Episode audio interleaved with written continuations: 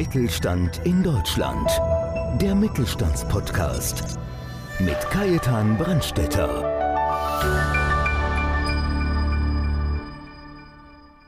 Der Fotograf Florian Bayer ist sich sicher, Fotogenität ist keine Frage des Aussehens. Viel eher sieht er einen großen Zusammenhang zwischen Ausstrahlung und Leichtigkeit. In dieser Episode erzählt er von seinen Learnings, die er aus der Arbeit mit mehr als 3000 Kunden für sich mitgenommen hat und wieso er glaubt, dass wir alle sehr viel bewusster mit uns selbst umgehen dürfen, um endlich angstfreier zu agieren und umso mehr bei uns selbst und damit damit in unserer besten Version zu sein.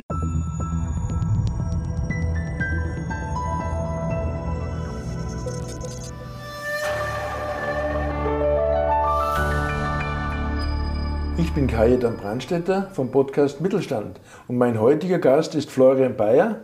Er ist Fotograf, Speaker, Coach und hat sich auf Fotos von Menschen spezialisiert, die sich selbst als unfotogen halten. Ja. Willst du uns dazu mal was sagen, lieber Florian? Ich weiß nicht, ob es dich oder die Zuschauer oder Zuhörer überrascht, aber wenn man so mit Leuten redet, dann sagen wir 90 Prozent, mich kann man nicht fotografieren. Und ich glaube, das hat viel mit schlechten Erfahrungen zu tun. Und wann immer ich irgendwo hinkomme und sage, was ich beruflich mache, dann reagieren die Leute wie bei Zahnärzten, dann sagen die, oh mein Gott, mich nicht fotografieren. Und da habe ich mir überlegt, hey, warum nicht Fotos so machen, dass selbst die Leute, die es nicht mögen, Spaß dran haben, dass es leicht ist und dass die hinterher nie wieder von sich selber behaupten können, sie seien unfotogen. Also ich muss ein kleines Geheimnis verraten. Ja? Du warst ja, wir haben gerade zuerst drüber geredet, ich glaube vor vier Jahren warst du mal ja. beim Impulstag bei mir ja. und du warst der erste Fotograf, der bei mir einen Impulsvortrag gehalten hat ja. und alle waren eine Dreiviertelstunde komplett geflasht und begeistert, was du denen erzählt hast.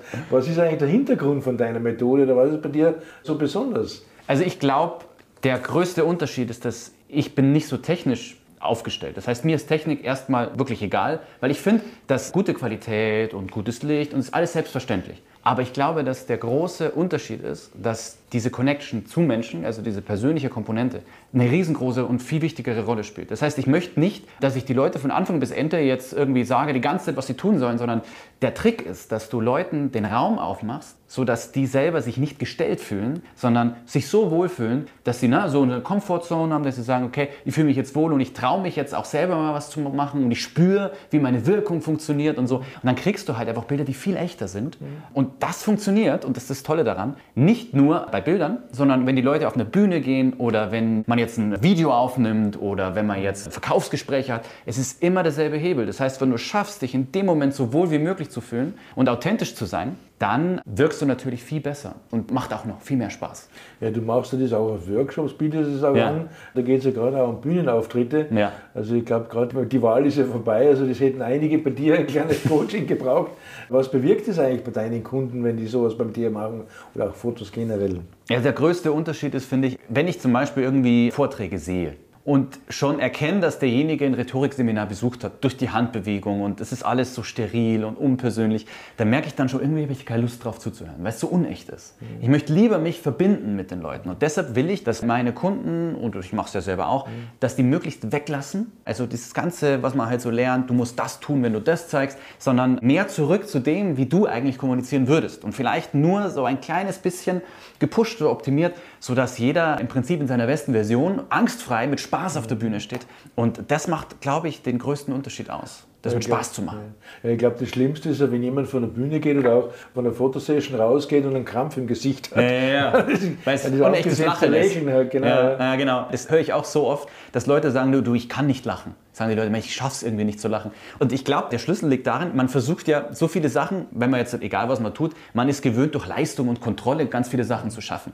Aber beim Ausschauen, es hat nichts mit Kontrolle und Leistung zu tun. Das heißt, wenn ich versuche, jetzt auf Knopfdruck besonders toll zu lächeln, funktioniert natürlich nicht. Dann schaut es immer so richtig aus. Und das ist natürlich keiner. Sondern wenn du aufhörst, aktiv zu schauspielern oder aktiv zu versuchen, dann ist es viel besser. Also mein Lieblingsbeispiel ist vielleicht ein bisschen unorthodox, okay. ist immer Knutschen. Wie viel Spaß macht Knutschen, wenn man darüber nachdenkt, wie Knutschen geht? Überhaupt keinen Spaß, sondern es ist eine Sache, die passiert einfach, das ist ein Flow. Und so ähnlich ist beim Sport auch und es ist bei gutem Schauspiel und eben auch beim Fotografiert werden oder beim auf der Bühne stehen. Es muss flutschen, es muss fließen und dann macht es Spaß. Ja, eigentlich ist die Frage fast unsinnig, wenn ich dir jetzt stelle, aber was macht dir in dem Job Spaß? Ich liebe Menschen. Und ich sage immer, ich habe so einen angeborenen Sehfehler. Ich sehe nicht, wie Leute sind, sondern ich stelle mir vor, wie sie sein können, wenn sie jetzt irgendwas erzählen, wovon sie wirklich, wovon sie schwärmen, was sie lieben, was ihnen wirklich Spaß macht. Und wenn ich das dann nicht sehen kann beim Fotografieren, dann weiß ich, da muss ich noch was ändern. Da muss ich noch die Stellschraube drehen, da muss ich das vielleicht noch sagen oder das Gespräch eröffnen. Und das macht mir am meisten Spaß. Das heißt, dass du Leute kennenlernst oder dass du dem begegnest und irgendwie rausfindest, okay, der braucht vielleicht oder die braucht vielleicht das oder das, um noch vielleicht noch mehr Vertrauen in sich zu haben oder da noch mehr aufzumachen. Und ich glaube, das ist das, was am schönsten ist. Also wenn ich mit Menschen äh, zu tun habe, geht es mir immer gut. Wenn ich Tage habe, so Bürotage oder sowas, dann merke ich wieder, uff, das unterscheidet sich jetzt nicht von irgendeinem normalen Beruf, aber sobald ich wieder die Möglichkeit habe, Verbindungen zu Menschen zu schaffen, geht es mir gut.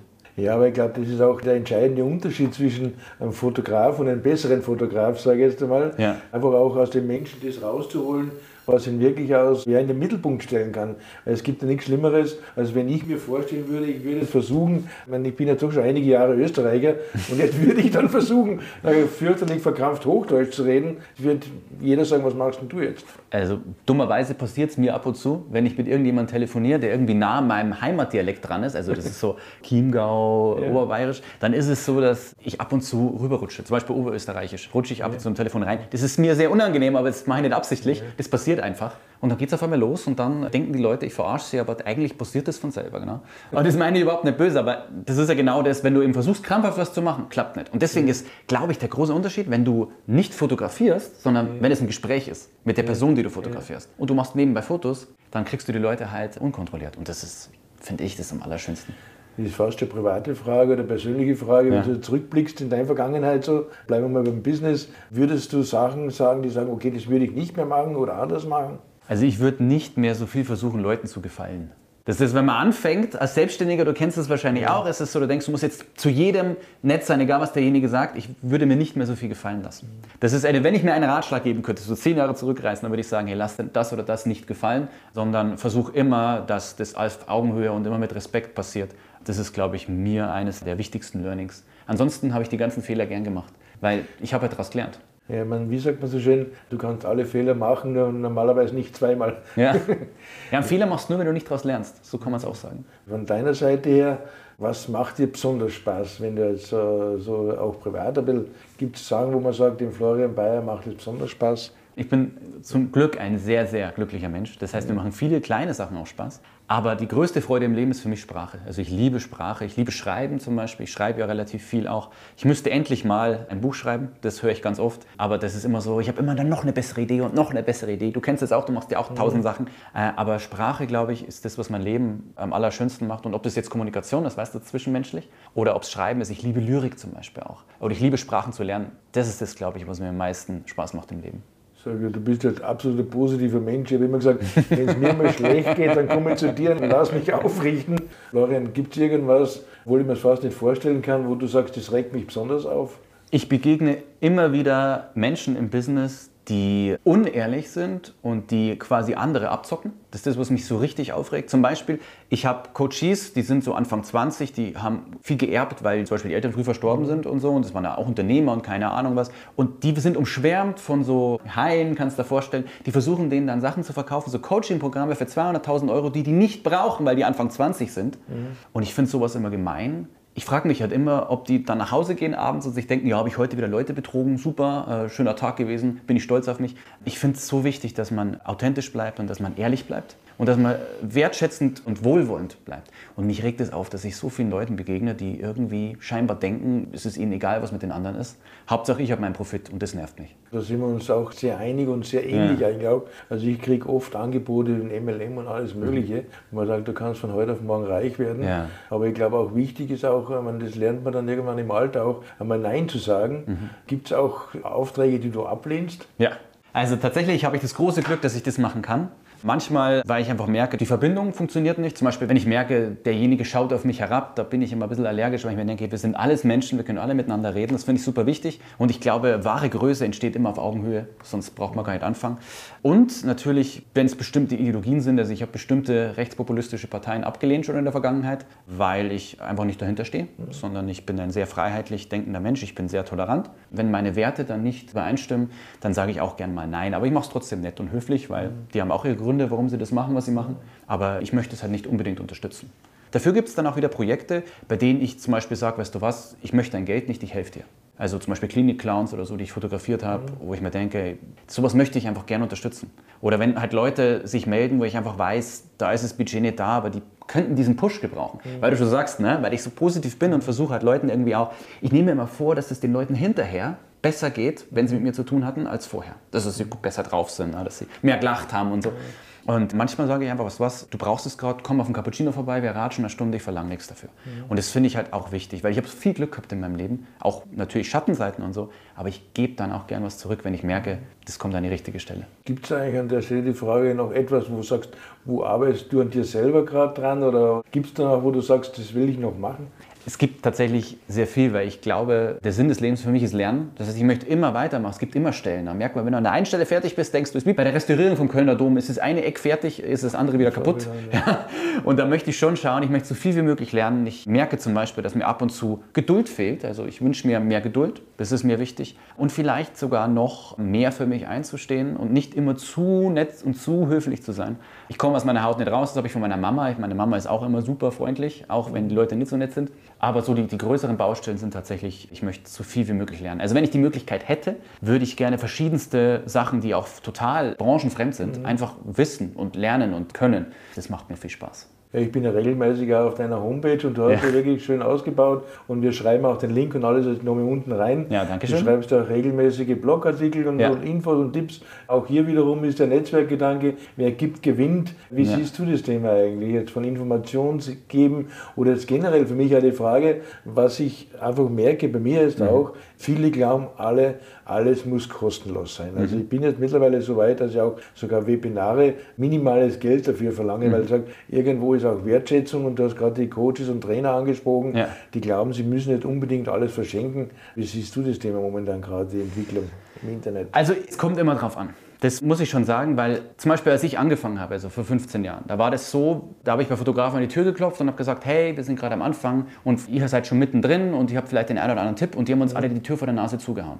Und das habe ich mir dann geschworen, wenn ich an dem Punkt bin, dass ich Leuten irgendwie helfen kann, dann will ich das anders machen. Das ist mal die erste Hinsicht, dass ich zum Beispiel immer, wenn jemand fragt, ja, er würde sich gerne als Fotograf selbstständig machen, die lade ich immer ein und sage, pass auf, damit sparst du dir viel Ärger, ich erkläre dir einfach eine Stunde alles, was du wissen musst. Und wenn du irgendwann die Möglichkeit hast, jemand anderem was Gutes zu tun oder mir, dann machst du es. Aber du hast schon recht, diese kostenlos Gedanke ist, also wenn ich zum Beispiel für jemanden umsonst Fotos mache, habe ich oft das Gefühl, da ist die Wertschätzung nicht da. Das heißt, meine Kunden bezahlen gerne das Geld und dann sind die Bilder auch was wert. Mhm. Wenn ich quasi, oh, ich schenke dir die Bilder, dann merke ich schon, dass die Leute mehr zu meckern haben, dann sind sie unfreundlich und so. Mhm.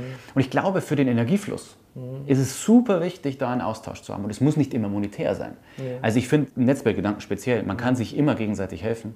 Ich habe gerade vorhin ein Telefonat gehabt mit einem Kunden, der unschuldig in blöde Situationen gerutscht ist und eine Rechnung bei mir seit zwei Jahren oder so halt noch nicht bezahlen konnte. Und jetzt habe ich wieder mit ihm gesprochen und ich fand es halt so schön, dass er nicht dem Gespräch ausweicht. Und dass ich halt sagen kann, du, ich weiß, dir geht es gerade schlecht. Weißt du was, empfehle mich zweimal weiter, wir vergessen die Rechnung. Mhm. Sowas finde ich wichtig. Hauptsache, dass es auf einer wertschätzenden Basis mhm. bleibt, dass die Sache, die wir alle machen, Wert hat. Deswegen auch ein Appell an alle Fotografen, Leute, macht's nicht zu billig.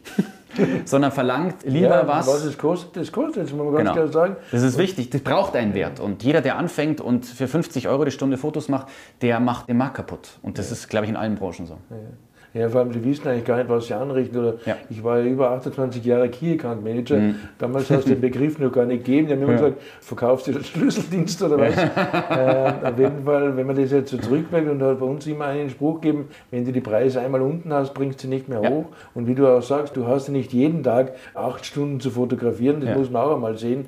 Weil viele sagen, ja, der verlangt so und so viel für ein Porträt. Mhm. Aber das steckt ja vieles auch Vorbereitung dahinter, Nachbearbeitung und und und. Und das übersehen halt auch auch viele. Oder du bildest dich fort aus Kameras und Genau, genau. Aber man muss eher so sehen, wie Picasso das gesagt hat. Also Picasso wurde mal gefragt, wie lange er an diesem Bild gemalt hat. Und Picasso hat gesagt, mein ganzes Leben. Weil um das Bild malen zu können, musste er sein ganzes Leben gelebt haben. Und als Fotograf ist es ein bisschen ähnlich, bestimmt in anderen Branchen auch. Aber wenn ich den ganzen Weg nicht gegangen wäre, dann könnte ich die tollste Ausrüstung der Welt haben, könnte, was weiß ich, welche Seminare besucht haben, aber könnte ich die Bilder nicht so machen, wie ich sie mache. Das heißt, du bezahlst dir nicht die halbe Stunde, sondern du bezahlst, dass es ich das Bild so machen kann, wie es vielleicht kein anderer so machen würde. Also besseres Schlusswort als mit dem Picasso gibt es eigentlich gar nicht. Aber doch noch eine Bitte zum Schluss. Ja. Würdest du unseren Zuhörern noch vielleicht so einen kleinen Tipp auf den Weg geben zum Thema Porträtfotos jetzt gerade? Also ich denke jetzt in erster Linie auch mal an Xing, an LinkedIn etc. Ja. Einen kleinen Tipp noch für unsere Zuhörer. Für die Fotos, für die Profile. Ich finde es super wichtig, dass die Leute positiv sind, dass sie lachen, weil wir vertrauen 70 Prozent mehr, wenn die Leute lächeln tatsächlich. Das ist mir super wichtig. Und eine Sache allgemein dazu, für Fotos, für Verkaufsgespräche, für die Bühne und so weiter und so fort ist Selbstvertrauen super wichtig. Und Selbstvertrauen bekommt man nur, wenn man nur noch in Zukunft so über sich selber kommuniziert, wie man will, dass die anderen über einen reden. Das heißt, nie schlecht von dir selber reden. Das ist das, was ich so oft im Coaching merke, dass Leute halt sich so schlecht machen. Leute, glaubt's an euch. Ja, geht mit Liebe durch die Welt, seid respektvoll, das ist wichtig und vor allem liebt euch selbst. Mein wichtigster Ratschlag, glaube ich. Florian, ich bedanke mich ganz, ganz herzlich bei dir für dieses offene und wunderbare Interview. Danke dir. Ich danke dir. Und bei Ihnen ganz herzliches Dankeschön, dass Sie wieder dabei waren und freuen Sie sich auf den nächsten Podcast Mittelstand. Dankeschön. Mittelstand in Deutschland. Der Mittelstandspodcast. Mehr Infos mittelstand-in-deutschland.de